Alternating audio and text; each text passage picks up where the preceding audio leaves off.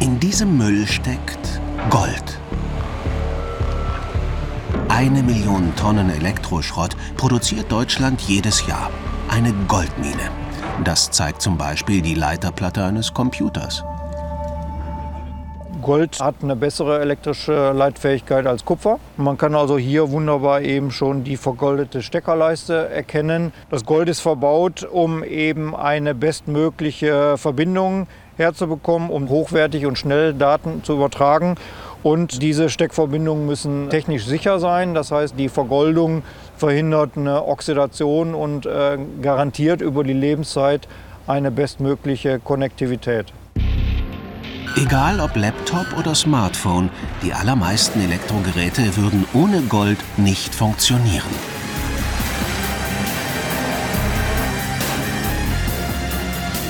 Im Schrott von fünf Rechnern steckt etwa ein Gramm Gold. Klingt wenig, ist aber eine Menge. Zwei Tonnen Erz muss der Bergbau dafür abbauen. Dabei entstehen Unmengen CO2. Dreimal könnte ein Auto dafür um die Erde fahren. Je aufwendiger die Produktion, desto wichtiger das Wiederverwerten. Aber rechnet sich die Rückgewinnung auch? Und lässt sich so die Umwelt schützen? Das wollen wir im Recyclingwerk der Firma Aurubis herausfinden. Zuerst wird der Elektroschrott geschreddert und das Metall vom Plastik getrennt.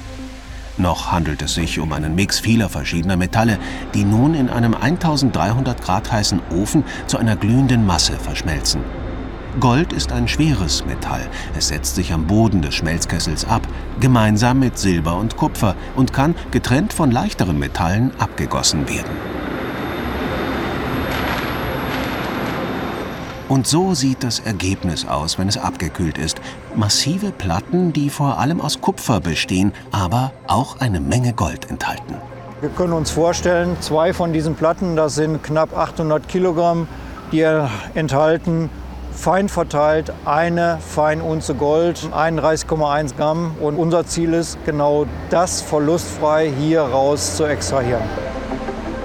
Um das zu schaffen, setzt das Team von Aurubis auf jede Menge Chemie. Die Platten werden in verschiedene Säurebäder getaucht. Jedes Bad löst ein anderes Metall heraus. Erst Kupfer, dann Silber und zuletzt Gold.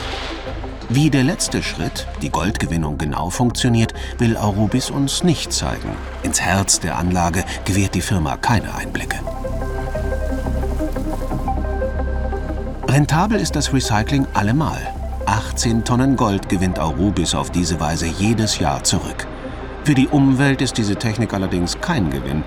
Die giftigen Säuren müssen aufwendig entsorgt werden und der Schmelzofen erzeugt große Mengen CO2. Doch vielleicht könnte Goldrecycling bald umweltschonender werden. Die hessische Firma Brain forscht an einer völlig neuen Methode. Bakterien sollen das Gold aus dem Schrott holen Dabei meiden die das Edelmetall sonst wie die Pest. Ja, Edelmetalle sind wenig reaktiv, sind antimikrobiell. Insofern ist es eine sehr besondere Eigenschaft, wenn Organismen in Anwesenheit von hohen Metallkonzentrationen überhaupt schon überleben können, geschweige denn, wenn sie in der Lage sind, das Metall in Lösung zu bringen. Tausende Bakterien mussten Esther Gabor und ihr Team testen, bis sie endlich einen passenden Kandidaten fanden. Sie gaben ihm den Namen Pseudonomonas metallosolvens, das metallauflösende Bakterium. Wie sie mit ihm Gold recyceln, zeigen sie uns in ihrem Bioextraktor. In diesem Kessel soll das Wunder geschehen. Dafür wird zuerst pulverisierter Elektroschrott, das ist dieser schwarze Schlamm, mit einer großen Portion Wasser gemischt.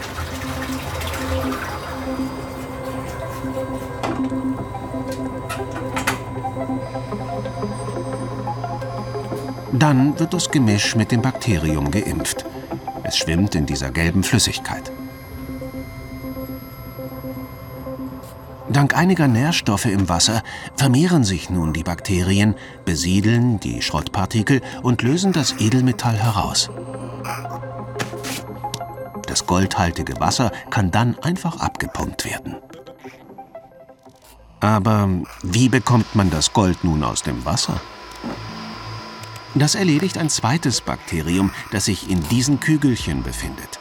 Wie ein Schwamm saugt es das Gold aus dem Wasser.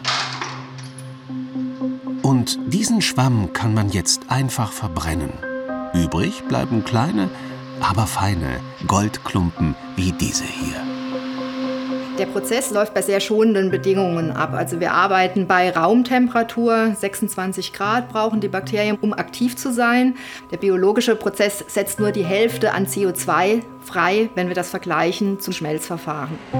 Im Vergleich zum chemischen Verfahren ist das bakterielle ungefährlich und weitgehend umweltschonend.